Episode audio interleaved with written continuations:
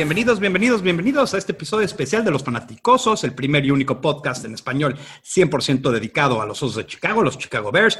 Hoy en la, hoy en la noche, hoy noche, nos acompaña Sebastián Christensen, que fue tan gentil para, para, para, acceder a esta entrevista. Sebastián, vamos a dar un poquito de tu bio para que la gente que no te conoce de Twitter todavía o, o de ESPN te conozcan. Eh, nació en Argentina, empezó su vida como jugador profesional de fútbol, jugó semiprofesional en Malasia hasta que sufrió una lesión, empezó a trabajar en proyectos de ESPN Deportes en el año 2003 y se unió al equipo tiempo completo en 2008.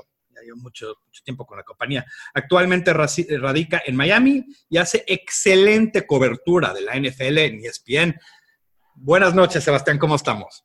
¿Cómo andamos, chicos? Un abrazo grande. Saben que en realidad nací a Miami, en Miami, gracias por la invitación. Ah. Eh, pero me mudé a los tres años de Argentina, así que argentino de corazón, aunque bueno, el pasaporte estadounidense ayudó también a la hora de la mudanza. claro, eso es, siempre es un poquito más fácil para, para laborar y para todo. Pero bueno, gracias por la aclaración, gracias por la aclaración. Este, y, y, en, ese, en, en, esa cosa quiero empezar. Eh, ¿Cómo y cuándo empezaste a seguir la NFL? La NFL desde muy chico. Eh, mis padres, como les decía, son divorciados, entonces yo me fui a los tres años a Buenos Aires con mi mamá, pero mi papá se quedó en Estados Unidos. Mi papá era jugador eh, profesional, de hecho jugó en el seleccionado de Argentina de rugby en su momento, fines de los años 60, mi papá está un poquito más grande. Eh, y entonces él se mudó a Miami en el año 76 y siempre de entrada tuvo una afinidad importante por el fútbol americano. Yo estando lejos, ese era mi punto de contacto con mi padre. Siempre teníamos una pasión por el fútbol americano. Yo vivía cuatro meses por año en Miami y justamente coincidía con la temporada de fútbol americano. Mi papá tiene entradas para toda la temporada, precisamente del 76, eh, de los Dolphins. Y además siempre los huracanes de Miami a nivel universitario fueron una pasión nuestra. Viajábamos a ver campeonatos nacionales. De hecho, cuando era chico tengo fotos, tristemente, pero bueno, son lindos recuerdos hoy cuando me pintaba la cara eh, o sea que éramos medio enfermitos de la materia y ese era el punto de contacto que nos unía siempre. Entonces allí se despertó la pasión por el fútbol americano que, que por suerte persiste hasta el día de hoy. Ok. Em, Antonio. Y Sebastián, hace reportes sobre casi todos los juegos semanalmente. ¿Cómo le haces para poder ver tantos juegos a la vez? Y sumale que tengo dos hijas, ¿no? de tres y cuatro años y una esposa. Pero bueno, saben que, esto es lo que trabajo. Obviamente es bravo en temporada, es, mi temporada alta. Em, tengo la posibilidad de tener el Sunday Ticket hoy en día, como los juegos están un poquito más eh, esparcidos. Obviamente vemos el primero el jueves, a final de temporada, cuando sean un par el sábado, hacemos lo propio sin ningún tipo de problema. Yo narro los Monday Night para ESPN Deportes Radio, eso todos los lunes, así que allí con el viaje siempre tener el Sunday Ticket es fundamental. Generalmente me asignan para escribir un partido de, cada uso horario, entonces tengo dos partidos fijos que tengo que ver. Y después lo que hago esencialmente es grabo cuatro partidos más eh, por semana, que son los que considero eh, son importantes o más importantes que los otros, dependiendo de las historias. Y mi esposo se va, siempre Llego, no sé, llego al trabajo generalmente, aunque mis horarios son algo cambiantes, pero de martes a martes y miércoles llego al trabajo generalmente, era eso a las 6 de la tarde. Mi esposa, compartí con, compartimos con mi esposa, vemos algunas series o, o, lo que sea, y ella se va a dormir a eso de las 10, y allí es donde aprovecho para ver los otros dos partidos grabados, te tomo una hora y media cada uno, sin comerciales aproximadamente. Me acuesto algo tarde, por eso es brava la temporada de fútbol americano, pero bueno, hay que estar al día, la verdad que me encanta no me puedo quejar, imagínense eh, que, pueda trabajar de esto, que es lo que siempre soñé de que, de que era chiquito, es una bendición, así que aunque tome tiempo en temporada, eh, siempre me recuerdo cuando es un día duro o estoy cansado que, estoy haciendo lo que más me gusta y muchos quisieran hacerlo, ¿no? Sí. Pancho. Sí, Sebastián, mucho gusto y, gracias por, la oportunidad. Eh, nos gustaría saber ¿Tenías un equipo favorito eh, eh, en tu infancia? ¿Ahora tienes algún otro?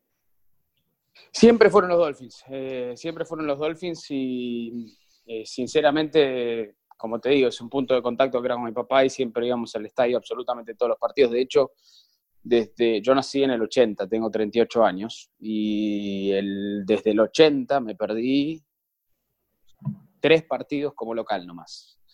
Eh, así que son muy pocos. Uno de ellos, eh, cuando me casé, obviamente, si no hubiese tenido un problema. pero sí, muy poquito. Así que siempre los Dolphins han sido y después me tocó tener que seguir yendo para trabajarlos. Eh, así que en ese sentido, ese era el equipo de mis amores de toda la vida. Obviamente sigo teniendo un, Yo no soy de la escuela que piensa que si tenés un arraigo o cierto arraigo con un equipo, eso no te permite ser objetivo, todo lo contrario. Eh, a mi juicio te exige más ser objetivo. Eh, pero entonces no tengo problema en, en mencionarlo. El equipo que sí quizás todavía me despierta una pasión un poquito más eh, fuerte y por el hecho de que incluso más recuerdos todavía de mi infancia son es a nivel universitario, que son los huracanes de Miami. Mi esposa, de hecho, también asistió a esa universidad. Entonces, a partir de allí es algo que también compartimos en familia, es un programa donde las chicas incluso pueden disfrutarlo un poquito más, todavía están chiquitas, tienen 3 y 4 años, va a cumplir 5 la grande ahora, eh, pero si vas a un juego de básquet, incluso en la Universidad de Miami es un ambiente mucho más familiar, entonces, en ese sentido, sí, tengo todavía una conexión más, además que no me toca trabajar tanto ¿no? con los huracanes, así que específicamente, pese a que sí eh, narro partidos de colegial, eh, las veces que te tocan los huracanes son contados con la mano. Mm. ¿Tienes un, jugador favorito de todos los tiempos? De todos los tiempos tiene que ser Dan Marino, probablemente. De hecho, les estoy hablando al lado de una pelota firmada por él. y un casco firmado por él. siempre era, era un lujo verlo jugar. Yo no recuerdo haber asistido a las prácticas y, yo no podía creer cómo sonaban eh, las cuerdas, las tiras del ovoide, cuando a través parecía que perforaban el aire y uno estaba viendo una práctica y decía, ¿cómo? No puede ser posible que esté escuchando así el ovoide, esa clase de brazo tenía Dan Marino. Y siempre me, me maravilló de verlo de primera mano. De jugadores que no fueran eh, de los Dolphins específicamente tengo dos más que, estarían en mi, en mi, podio, por decirlo de alguna manera. Eh, Warren Sapp es uno porque él asistió a los huracanes de Miami y pese a que, por ejemplo, para mí John Taylor era un fenómeno y vi pocas veces algo que en paz descanse, algo como él, o lo mismo podría decir de Ed Reed, Warren Sapp me une, aunque después lo conocí en persona y no del todo buena persona, que eso me bajó un poco. después hablando, eh, me une una historia con él, porque me acuerdo un día que íbamos a ver reclutas, íbamos a una práctica con, con mi papá y me dice, eh, llega un chico del secundario extraordinario que jugó incluso de, de esquinero, eh, liniero defensivo, hasta llegó a ser receptor abierto. Le digo, sí, papá, ¿y qué número es? Y me dice, bueno, es el 79. En ese momento estaban jugando con números que no eran fijos todavía. Y empiezo a mirar el emparrillado y busco el número 79. Te hablo SAP con 17 años. Y lo miro y tenía una panza que no se podía creer. Le digo, no, papá, te equivocaste de número. No puede ser. ese, no puede ser. ese no puede ser. Y tenía unos pies de bailarina, se movía como una gacela y justamente por el hecho de ver su físico, de poder ver cómo se movía, siempre tenía un lugar también especial en mi corazón en ese momento en cuanto a gusto se refiere. Y el tercero sería Steve Atwater. sí, safety, para mí era un profundo extraordinario, jugaba con los Denver Broncos.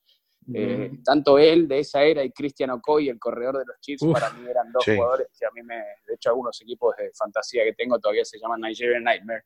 Sí, la pesadilla en Nigeria, buenísimo, me acuerdo muy esos dos me generaban algo. Por ahí, ahí me vincula un poco más la época de los golpes duros. Atwater era un martillo ahí en el fondo y Okoye, el estilo que tenía de correr. Y a los dos, por suerte, en últimos Super Bowls tuve la oportunidad de entrevistarlos. Eh, Okoye, pobre, no está, tuvo que operarse severamente problemas de, de columna y de vértebra. Él comenzó con atletismo, en realidad, cuando representaba a Nigeria eh, pero una persona bárbara que incluso ahora está tratando, aportando un montón de obras de caridad para, para justamente mejorar eh, la situación, sobre todo en Nigeria, el país de su origen. Así que en ese sentido me pasó lo opuesto con SAP, porque cuando los conocí, la verdad que unas personas fantásticas. Excelente. Pues ah, después de, de que vimos de ver la temporada y el partido contra los Eagles, eh, queremos saltar y preguntarte cuál es tu opinión de Mitch Trubisky. Si te soy sincero, lo viví en carne propia, ¿no? De que estaba en North Carolina. Eh, no jugó tantos partidos para los Tar Heels, pero desde aquel entonces sentí que podía ser un chico que, que iba a brillar en el siguiente nivel. No obstante, después cuando lo empecé a ver en su primera NFL y creo que obviamente la presencia de John Fox no ayudó del todo, no es uno de mis entrenadores favoritos. Eh, Tampoco de que no le terminaba de soltar la rienda y creo que incluso de alguna manera eh, él diezmó su desarrollo. Empecé a perderle confianza porque los mariscales la gente se olvida que a veces es, es una profesión eh, muy difícil y sucede algo similar que con los pateadores. Yo recuerdo pateadores brillantes que pierden la confianza y no se recupera más. Y pese a que tengan todo el talento del mundo, a veces es difícil. Por suerte llegó Matt Nagy, vi cierta evolución con Trubisky. Eh, aún así, eh, en una situación idónea, con la mejor defensiva de la NFL estadísticamente hablando, me pareció que él todavía era el eslabón débil y quería ver un salto de calidad de su parte que yo no pensé que íbamos a ver este año. Eh, y por eso no consideraba a Chicago un equipo que podía aspirar al Super Bowl esta, esta temporada. Eh, ahora, otro año bajo el sistema de Nagy, ¿quién te dice? Y creo que lo mejor que se pueden llevar los fanáticos de los Bears, a pesar de la derrota ante Filadelfia, es que cuando más importó, eh, Trubisky realmente apareció y se hizo grande a la hora de la chiquita. Y me parece que eso, es, eso va a ser maravillas para su confianza de cara a la próxima temporada y a mí por lo menos me sorprendió gratamente que pueda haberse crecido en ese momento. Así que, si bien creo que todavía está lejos de ser un producto terminado, después de haber perdido un poquito esperanzas en su primera temporada, creo que el final de esta campaña me deja un buen sabor de boca y que Trubisky llega a dar ese salto de calidad con el núcleo que tiene Chicago, la juventud que tiene Chicago, ahora un poquito de experiencia en postemporada, y lo que va a seguir desarrollándose Matt Nagy como entrenador en jefe, creo que los, los osos pueden ser realmente peligrosos de cara al futuro. Perfecto. Eh, bueno, aquí eh, hoy, hoy nos enteramos de la triste noticia para, para los aficionados a los Bears de la contratación de Big Fangio por parte de, de Denver. Y nos gustaría saber, Sebastián, para ti, ¿quién sería un candidato para reemplazar a, nuestro coordinador defensivo? Primero Big Fangio, ¿no? Eh, pese a que ustedes se ponen tristes, yo me pongo contento por él, eh, porque creo que hace tiempo merecía esa oportunidad. Eh, desde que estaba en claro. Francisco, claro, yo, yo, sentí que lo merecía y me parece que le va a ir fantástico en Denver. Honestamente, creo que va a hacer maravillas en Denver. hasta el momento, a mí es la adquisición que más me ha gustado. Eh, también me gustó la de Bruce Arians, pero es la que más me ha gustado. Eh, coordinador defensivo de Chicago. ¿Quién no quisiera ese trabajo, no? Eh, sobre, todo, con esa unidad. inicialmente hubiese pensado Todd Bowles, finalmente se decide por Tampa Bay. tuvo como finalista Chicago y a Tampa Bay, pero iba a seguir a Bruce Arians porque él era su, de alguna manera su, su padrino y Todd Bowles me hubiese parecido fenomenal. Yo creo que Todd Bowles, pese a que no le fue bien como entrenador en jefe en los Jets, es un gran coordinador defensivo. Eh, también lo viví de primera mano cuando estuvo en Miami y además una gran persona, además de ser muy capacitado. Eh, después incluso yo no hubiese descartado y a mí esta adquisición no me hubiese gustado y parece que ahora está más cerca de los Jets cuando nos enteramos que Adam Gates va a ser el nuevo entrenador en jefe. Todavía su nombre suena quizás para estar con los Cincinnati Bengals y es el de Vance Joseph, eh, que es el otro nombre propio que yo pensé que incluso por tener experiencia ahora como eh, entrenador en jefe, eh, me parece que también toma muchísima fuerza. Y el nombre que a mí me encantaría, dudo que suceda, pero que a mí me encantaría para Chicago, que es el que más me gusta, es el que creo puede llegar a ser el próximo entrenador de los Miami Dolphins, es Chris Richard. Eh, creo que es uno de esos nombres propios que en la escena del fútbol americano cada vez suenan con más fuerza. Eh, creo que él es el hombre que quisieran los Cowboys eh, a futuro como coordinador defensivo. Me parece que los Dolphins no le van a dar el gusto. Pero si los Dolphins por alguna razón no contratasen a Chris Richard como entrenador en jefe y solo quedan dos vacantes, esa es la de Cincinnati, yo si fuese Chicago lo, llamaría ayer y lo llamaría 15 veces ayer, a ver si estaría interesado en tomar el trabajo. Chris Richard, ¿llegará a Miami o no? ¿Tú cómo ves? Es el candidato número uno. Eh, fueron incluso, estuve en, Dallas la semana pasada, eh, narrando ese partido para ESPN Deportes Radio con los Seahawks. Y allí estaba Chris Richard, obviamente, con el equipo de Dallas, y allí estaba Steven Ross, el dueño de los Miami Dolphins. Eh, fueron a ver el partido, charlaron con él, al día siguiente fueron a cenar con Chris Richard, y lo que me dicen a mí es que se quedaron como el candidato número uno. Ahora, esto se demora, yo me imagino, yo me imagino, y esto ya es especulación de información, que por el hecho muchos entrenadores cuando están en el medio de un proceso y están en plena carrera por la postemporada, eh, no quieren que se dé a conocer que ya tomaron otro trabajo, eh, por más de que sea el hombre elegido, porque sienten que pueden perder el vestidor, que sus dirigidos pueden decir, ah, no, ya está pensando en lo próximo. Eh, y a mí, yo creo que, y sé que es el candidato número uno en Miami en este momento, que le informaron a Richard que, lo quieren como entrenador y que Richard va a esperar a que Dallas quede eliminado para aceptar el trabajo, pero yo sí creo que va a ser el próximo entrenador en jefe de los Dolphins. Interesante. Y, quiero darle un seguimiento, y, aquí Juancho se va a reír por esta pregunta porque yo y Juancho hemos platicado esto. Em, ¿Por qué no vemos más coordinadores defensivos colegiales tener una oportunidad de dar el salto de nivel como lo han hecho muchas veces los coordinadores ofensivos? O más. Sí, es la, evolución del juego, ¿no? Eh, la, NFL siempre ha sido una liga, como le dicen en inglés, copycat, ¿no? Que copian lo que funciona. Si algo funciona, no te dura ni dos segundos. Así como en su momento, por ejemplo, Miami con Tony Sparano, otro que en paz descanse, eh, utilizaron la formación Gato Salvaje, la formación Wildcat en aquel partido que ganaron en New England, en Foxborough, y después repetidamente se empezó a utilizar en masa cuando la gente vio que funcionaba. Bueno, ¿qué pasa? Eh, los Rams pegaron un pleno, y un pleno de novela con Sean McVay. Y además de la evolución del juego y de que ya eh, esto de estos benditos, estas benditas frases hechas que dicen estilo profesional. Somos una universidad que juega un estilo profesional y por ende te desarrolla mejor para eh, tener éxito en la NFL. Bueno, eso ya está en el pasado porque hoy el grueso de los equipos de la NFL están utilizando ofensivas históricamente, entre comillas, universitarias. Em, y creo que como el éxito de Sean McVay en los Rams, eh, teniendo en cuenta su juventud, de dónde vino, eh, creo que hace que todo el mundo está buscando el próximo Sean McVay. El problema es que no todo el mundo es Sean McVay. entonces se están inclinando por buscar gurús ofensivos jóvenes que puedan ayudarles a quedarse al día con estos eh, tiempos. Ustedes lo vieron de primera mano con John Fox. Hay dinosaurios como entrenadores, hay mucho reciclaje entre los entrenadores en jefe. Eh, yo personalmente prefiero entrenadores que tienen experiencia en los dos costados del balón y que tienen eh, un conocimiento más macro. Y por eso, eh, por ejemplo, eh, un Big Fangio o un Chris Richard sí tiene un conocimiento más macro. No porque hoy se especialicen del costado defensivo, sino por lo que ha sido su carrera en general. Sí. Claro, claro, claro. Pero con Chris, Sebastián, con esta, con esta tendencia que está teniendo las, las ofensivas a volverse más eh, estilo universitario.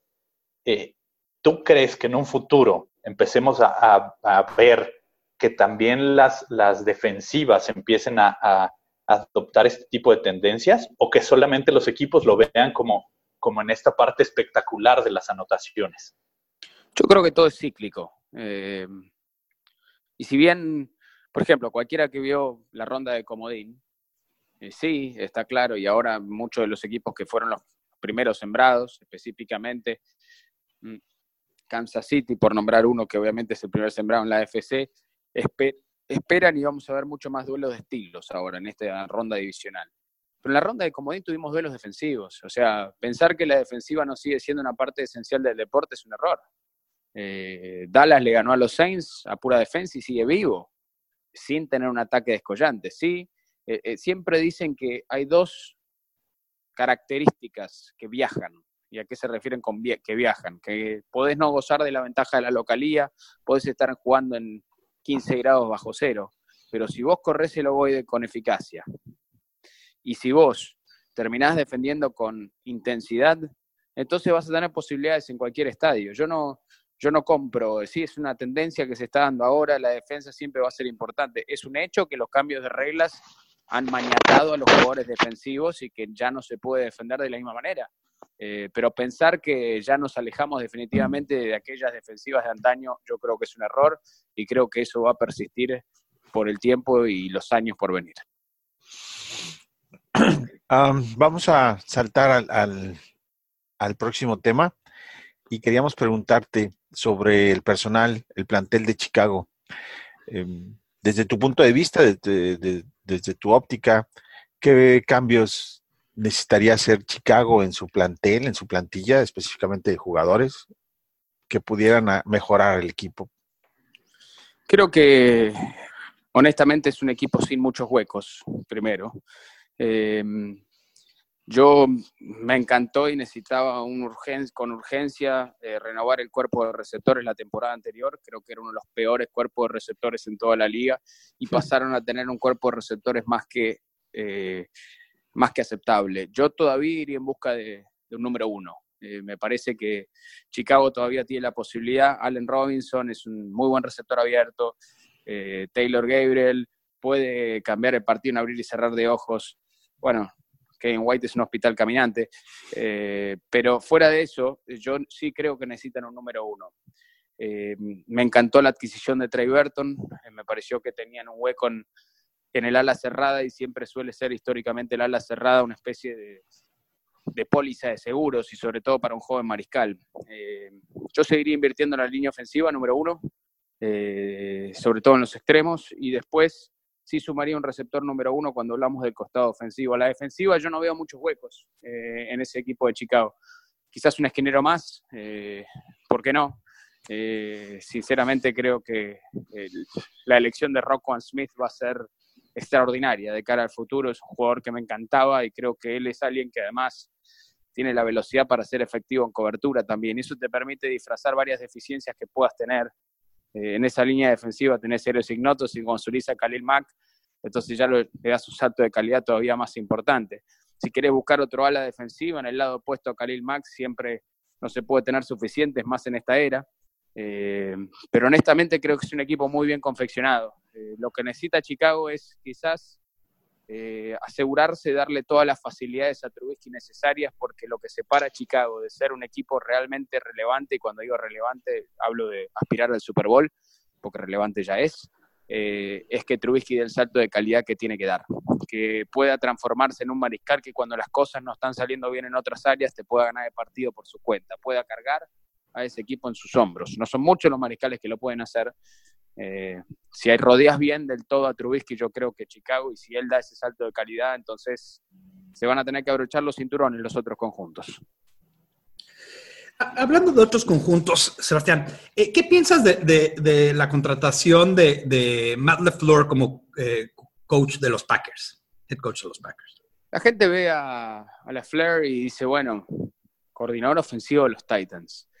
Repasemos los videos de los Titans y te van a decir, este es el hombre que fueron a buscar. Eh, o sea, la ofensiva de los Titans no tenía mucha inventiva, una ofensiva old school más que nada, que se basaba en el ataque terrestre y que recién tuvieron un poco más de éxito cuando Derrick Henry se volvió loco en el final de temporada. Eh, Marcus Mariota, pese a que lidió con muchas lesiones, no, mostró mucha evolución que digamos. Eh, pero yo lo que le diría a los fanáticos de los Packers es tranquilos. no hay manera de que la franquicia no le haya dicho a Aaron Rodgers ¿Qué te parece Matt LeFleur? Que haya conversado con Matt LeFleur, que haya conectado con Matt LeFleur. Aaron Rodgers tiene una personalidad bastante complicada, entonces lo primordial para ese equipo es que Rodgers esté contento y cómodo. Rodgers no quería McCarthy, McCarthy fuera. Rodgers quería a LaFleur, adentro LaFleur porque no le quedan muchos años en su ventana de éxito y creo que lo más importante, más allá de lo que piense cada quien acerca de la adquisición, es que su mariscal esté contento, se sienta en una situación cómoda y creo que es el caso. Y, nada más un, seguimiento aquí. Si tú crees que si las cosas eh, no empiezan a ir bien y hay un, como, como toda la temporada hay altibajos, ¿tú crees que Aaron Rodgers le va a hacer caso a Matt LeFleur? Yo creo que no le queda otra. Eh, sinceramente, a no ser que sea un desastre absoluto. Aaron Rodgers tiene 35 años eh, y las ventanas del éxito son, son pequeñas. Es lo mismo que le va a pasar eh, por distintas razones. ¿no? Si vos ves los seis mariscales que más dinero cobraron este año, bueno, todos están en su casa. Eh, hoy en día uno podría alegar que lo mismo, yendo a su nivel local, Chicago la mejor posibilidad de ganar que tiene mientras Trubisky todavía esté en su contrato de novato. Esa es la mayor ventana de éxito que van a tener. Por eso se les exige a veces un mayor desarrollo más temprano. En el caso de Rogers es todo lo contrario. Primero, ya hubo toda una novela, ya empezaste a mostrar una actitud que si bien todo el mundo sabía que eras complicado, nunca había terminado de afectar en el terreno. Eh, y si te colgás otro entrenador a cuestas, entonces la gente va a empezar a hablar negativamente de vos y no, y no tanto a mostrar lo positivo. Es para mí el más mariscal más talentoso que he visto, no quiere decir que sea el mejor. Eh, creo que necesita un baño de humildad, sobre todo en su juego. Creo que demasiadas veces quiere ir por el todo. Eh, demasiadas veces expone a sus receptores públicamente cuando él siente que cometieron un error entonces yo creo que él necesita estar en su mejor comportamiento también para cuidar su imagen y sí creo que le importa su imagen más allá de que él quiera hacernos pensar lo contrario. Hmm. Juancho, tú tenías una pregunta aquí. Sí, eh, Sebastián, mm, ¿alguna anécdota que hayas tenido durante todos los años que has cubierto la NFL? Eh, algo, algo que, que te haya marcado o, algo chusco. Sí, sabes que, eh, Juancho, el 2009 fue el primer eh, Super Bowl que me tocó trabajar a nivel terreno. Em, desde entonces, por suerte, me ha tocado cubrir todos los Super Bowls y, o narrando o en campo. Y me acuerdo que jugaban, eh, se jugaba en Tampa fue un partidazo. Jugaban los Pittsburgh Steelers ante los Arizona Cardinals, aquella recepción de Antonio Holmes para ganar el partido sobre final. Intercepción retornada por James Harrison antes del entretiempo. Tuvo todo. El partido eh, en sí tuvo todos los ingredientes. Eh, pero mm, todavía lo recuerdo como si fuese ayer el himno nacional de los Estados Unidos. La chica que había cantado en American Idol, yo fanático de esa serie, pues, dicho sea de paso de música, así que me he visto todas las temporadas, la conocía todas. Y mm, le habían asesinado, creo que era la hermana, la sobrina y a la tía dos días antes. Y yo era la primera vez que estaba a nivel terreno manejando, entonces ya de por sí las emociones pueden estar un poquito a flor de piel. Y ella cantó el himno de una manera sencillamente extraordinaria que se te ponía la piel de gallina aunque vivieses en, en el otro costado del mundo. Fue una cosa impresionante. Y estando ahí con todos los flashes de las cámaras bajando, sabiendo la tragedia que había vivido ella y cantando con esa emoción, a partir de ahí, siempre, todos los Super Bowls. El himno nacional de Estados Unidos, más allá de que yo nací aquí, no, no necesariamente lo considero propio y sin embargo es un momento en el cual me paraliza y me lleva a ese lugar, a ese entonces. Es una anécdota que recuerdo siempre que de alguna manera marcó el inicio de, de lo que eran mis coberturas más a un nivel más íntimo de, de los Super Bowls y todavía lo acuerdo, me lo acuerdo como si fuese ayer. Qué buena anécdota. increíble. Y es que esa es la parte que tiene la NFL, ¿no? De, cuidar el espectáculo completo, ¿no? Desde lo, y le invierten la emoción antes de que empiece el juego. Deja a la gente lista para involucrarse en el juego. Fenomenal. Sí, la verdad que hace un trabajo increíble. Me acuerdo siempre, además, por ejemplo, bueno, el Super Bowl especial, ¿no? Cuando veo los shows del entretiempo, es un texteo constante con mi esposa en ese momento que me da sus reviews. Eh, y por alguna razón, sabes que hay shows y yo soy medio enfermito de la música también. Yo, música, películas y deportes. Ahí me considero que estoy medio Rainman. Fuera de eso, soy un ignorante. Pero bueno, en esas cosas más o menos me destaco. y, bueno, ya que estamos en eso, ¿qué show te ha gustado más del medio tiempo? Ah, el de Prince. El de Prince, en Miami fue, no, épico, porque se daba todo. Y eso que no es que Prince, otra vez, estamos hablando de muchos difuntos, el día de hoy, pero bueno, que en paz descanse eso. Prince no, no necesariamente es mi favorito, pero eh, ese show fue impresionante. Eh, lloviendo, él cantando Purple Rain, y era un showman como pocos, ¿no? Eh, te guste o no Prince, el, espectáculo que brindaba en el show era impresionante. Y con la lluvia cayendo parecía como que el destino había hecho a propósito ese momento que fue espectacular, la verdad que fue espectacular. Pero lo que le decía es que curiosamente cuando hablamos con mi esposa y nos interactuamos siempre con textos durante el show de entretiempo, a ella le encanta y eh, el partido normal, pero el entretiempo le encanta. Eh, y entonces ella me, comenta sus reviews y sabes que muchas veces ella los ve mucho mejor el show, o sea, los considera mejores en televisión que estando en persona. En persona a veces un show hecho, hecho para televisión. De hecho, el fútbol americano cada vez más está hecho para ver en televisión. Y yo los grabo y después los veo y tiene razón. Se escucha mejor en televisión que estando en el estadio. Claro. Sí, definitivamente. Este, tú tenías otra preguntita por ahí, ¿no? Sí, creo que pues ya nos podemos ir, ya que estamos en la parte del Super Bowl. ¿Quiénes son tus jugadores, tus, perdón, tus ah, equipos favoritos para llegar al Super Bowl? En la NFC, yo, si bien la leyenda de Nick Foles sigue creyendo con cosas ilógicas que pasan a su alrededor cuando está detrás de centro, eh, para los Philadelphia Eagles no veo manera de que con una secundaria batida y jugando ante Drew Brees en la comodidad de su domo puedan ganar la New Orleans. Yo creo que New Orleans en la NFC, más allá de que Dallas ya le ganó en temporada regular, más allá de que los Rams tienen un muy buen equipo, eh, honestamente no creo que nadie le gane a los Saints eh, jugando en su casa. Así que representando a la NFC me voy a ir con el equipo de los Saints. Eh, y yo no me bajo del barco de Kansas City. Entiendo que Patrick Mahomes estará realizando su primera aparición como titular en un partido de postemporada. entiendo que los Colts llegan calientes. es un equipo sin muchas fisuras también, con mucha juventud, con mucho futuro. Eh, por suerte regresó Andrew Locke, que está saludable, creo que nos hace bien a todos.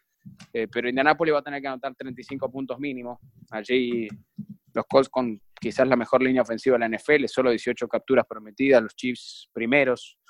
Eh, en cuanto a capturas se refiere, pese a todas las deficiencias defensivas que tienen. Para mí es un mago Mahomes, para mí Kansas City, pese a la ausencia de Karim Hunt, que sí la ofensiva ha cambiado algo, eh, sigue siendo el, equipo que va a ganar allí. Yo, los Chargers, muchos están subiendo ese barco. 0 y 7 para Philip Rivers en su carrera ante Tom Brady. Invictos en Foxborough, los Patriots, pese a que están a la baja y no creo que sean tan sólidos como otros años. Eh, creo que New England va a ganar ese partido. Y yo me voy a quedar con los Chiefs. Chiefs y Patriots se enfrentaron en Foxborough este año. Fue muy parejo. Eh, honestamente, la historia nos dice que nueve de los últimos diez participantes del Super Bowl han sido primeros sembrados. Eh, la única excepción, los Atlanta Falcons, que desperdiciaron la ventaja de 28-3 ante los Patriots. Eh, ellos eran segundos preclasificados. Los últimos cinco ganadores del Super Bowl son primeros sembrados. Así que voy a mantener la tendencia. Pese a que creo que estos playoffs están más abiertos que nunca, me voy con los dos primeros preclasificados, Kansas City y New Orleans. Y ya que te tenemos escogiendo estas cosas, creo que eh, hay siempre al final una discusión sobre quién va a ganar el, MVP, el, eh, jugador ofensivo, defensivo, el rookie defensivo, ofensivo, coach del año, ejecutivo del año. Eh, son muchas preguntas, son muchos jugadores y muchos entrenadores. ¿Tienes algún favorito para, para estos este, premios? Sí, mi MVP es eh, Patrick Mahomes. Creo que era una pelea apretada entre él y Drew Brees. Drew Brees se cayó un poquito en el final de la temporada y creo que eso va a inclinar la balanza hacia Mahomes. El regreso del año tiene que ser para Andrew Locke.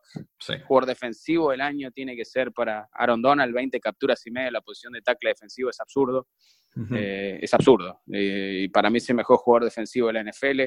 Ejecutivo del año se lo daría a Chris Ballard de los Colts. Todo lo que hizo ha sido extraordinario, incluyendo al novato defensivo del año. Para mí está en ese equipo. Se llama Darius Leonard también. Eh, aunque hay varios novatos defensivos que este año jugaron realmente buen fútbol americano. Eh, Derwin James tiene que estar ahí también en esa lista, Van Der Esch, ni que hablar, eh, pero yo me quedo con Darius Leonard. Eh, así que por ahí más o menos vienen mis premios. Si, si, quieren hacer política, la NFL va a querer darle el MVP a Drew Brees y darle el ofensivo del año a Patrick Mahomes, pero si hablamos de merecimiento, yo se lo daría a Mahomes. Falta nada más el de Offensive Rookie del año. ¿Tienes un favorito ahí? y ahí, honestamente, si, si, si hablamos de, Baker Mayfield es difícil, me parece, eh, escaparle. Yo entiendo que todo el mundo quiere decir Saquon Barkley y, y, yo tengo mis razones aquí. Sí, fantástico lo de Barkley, más de 2.000 yardas totales. ¿Cuál fue la diferencia? Entiendo que es un deporte de equipo y este es un premio individual. Pero ¿cuál fue la diferencia que hizo Saquon Barkley para el equipo de los Giants si hablamos del éxito en general? ¿Y cuál fue la diferencia que hizo Baker Mayfield? para el equipo de Cleveland en general. Eh, los dos tuvieron campañones, con Barkley creo que va a ser una estrella. Eh, simplemente creo que Mayfield tuvo más influencia en una mejoría de su equipo que la que tuvo Barkley. Otra vez, creo que lo va a ganar Barkley, yo se lo daría a Mayfield. Creo que tienes toda la razón. Aunque no estoy de acuerdo con Ejecutivo del Año, obviamente siendo fan de los Osos de Chicago, objetivamente creo que se puedo, podemos opinar eh, y tener diferencias, obviamente. Eh, bueno, de eso se trata, eso es lo más divertido. Claro, no, y, y, diciendo, Chicago, Sí, siendo fan de Chicago puede ser, puede gente decir es que no está siendo objetivo, pero creo que Pace definitivamente merece estar en esa, eh, en esa conversación, ¿no? pero, pero Ballard también es ex-Bear, por los que no sabían. Eh, tuvo, tuvo también un excelente año y los demás picks muy buenos para debatir. Eh, la mayoría estoy muy de acuerdo. Colts eh, hizo un fantástico trabajo, ¿no? Fantástico, fantástico y sorprendió a muchos, igual que los Bears sorprendieron a muchos y, creo que, como dices, jugador regreso del año. Sí, Andrew Luck, Andrew Luck, extraordinario. La verdad que creo que a veces nos olvidamos, ¿no? Es que es 9 de enero hoy y nos olvidamos que, quizás a principio de temporada no sabíamos ni si iba a poder jugar. Y miren lo que está haciendo ahora, ¿no? Claro. Sebastián, una pregunta más. Eh, ¿Qué te dice, por ejemplo, en estos playoffs que tenemos seis corebacks que están en contrato de novato? Me dice exactamente eso, que, que, la ventana del éxito es mucho más pequeña de lo que piensan. Eh, que los equipos que piensan, porque muchas veces las franquicias se, topan con una encrucijada. Y yo por eso aplaudo lo que hizo en su momento Buffalo. Buffalo rompió la sequía más larga de postemporada en la actualidad en la NFL el año pasado. Y ellos tenían a Tyro Taylor y se miraron al espejo y dijeron, ¿podemos ganar un Super Bowl con Tyro Taylor? No, entonces no perdamos el tiempo. Ahora, yo no creo que Josh Allen sea la respuesta, eh, sí, mostró piernas y mostró un atleticismo infernal, pero yo creo que es demasiado impreciso y eso es probablemente lo más difícil de corregir en el desarrollo de un mariscal. Entonces no, no le veo futuro, pero aplaudo el hecho de querer ir por el todo. Y lo que se dan cuenta los equipos, creo, es que si vos vas a pagarle un mariscal, que son las decisiones que va a enfrentar ahora, por ejemplo, Dallas con Dak Prescott, hablando de decisiones que están, que están genuinamente dudando si merecen el dinero o no, te enfrentás con una decisión horrible, le pasó a Miami con Ryan Tannehill. Pero ¿qué voy a hacer? No tengo plan B. O le pago 100 millones de dólares, que es lo que manda el mercado, o me quedo sin mariscal. Eh, y el problema que te pones ahí, le pasó a Detroit con Matthew Stafford, es un gran mariscal Matthew Stafford. Te puede ganar un Super Bowl y no sé, tengo mis reservas. Y lo hicieron el mejor pago en su momento. Y ahora te quedas pagando los platos rotos. Ojo, no culpo la gerencia, porque creo que tenés que pagarle cuando te es un mariscal así. Ahora con algunos de menor nivel, Tyro Taylor, por ejemplo, creo que la decisión es un poquito más sencilla. Pero lo que te dice es que esencialmente, y, Tom Brady, hay que ponerse creativo, Tom Brady aceptando dinero diferido, no es que cobre menos, la gente siempre dice, no, no cobra tanto, no, no, no es que cobre menos, cobra dinero diferido, hay que ponerse creativo con el tope salarial. Eh, porque de lo contrario, cuando tenés que armarte en otras posiciones, eh, es demasiado dinero y no te alcanza, no te alcanza. Entonces los años más eh, fructíferos para un plantel para soñar y soñar con ganar el Super Bowl son los del contrato de novato. Eso, eso es lo que te dice. Ese es el momento en el cual podés rodear de la mejor manera a tu mariscal. Porque si bien el mariscal es el nombre del juego y lo tenemos todos claros, no deja de ser un deporte de equipo. Una pregunta de seguimiento, porque estamos hablando los, los que pueden o no valer esa millonada. Eh, ¿Qué piensas de Garapolo? ¿Lo, lo vale? Eh, ese contrato después, sí sé que ganó siete juegos, pero, pero valió la pena 27 millones de dólares por un jugador que con muy poca o nula experiencia? La respuesta lógica sería el tiempo dirá. Eh, la pregunta que haría y que me haría para ser justo antes de criticar la gerencia de San Francisco sería, ¿se lo hubiese pagado yo? Y la respuesta probablemente sea sí. Y sea así no porque lo valga, sino porque cuál era mi alternativa. Siempre hay que pensar en el costo de oportunidad. ¿Qué tenía San Francisco? San Francisco después de Colin Kaepernick, de aquel Super Bowl y después de que se fue Jim Harbaugh, empezó a caer en un pozo importante y necesitaba regalarle una esperanza a sus fanáticos. Eh, y la esperanza todavía está allí.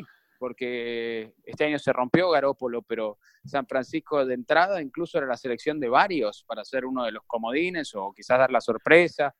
Eh, y creo que con otra selección alta el próximo año eso se siguen armando en muchas posiciones.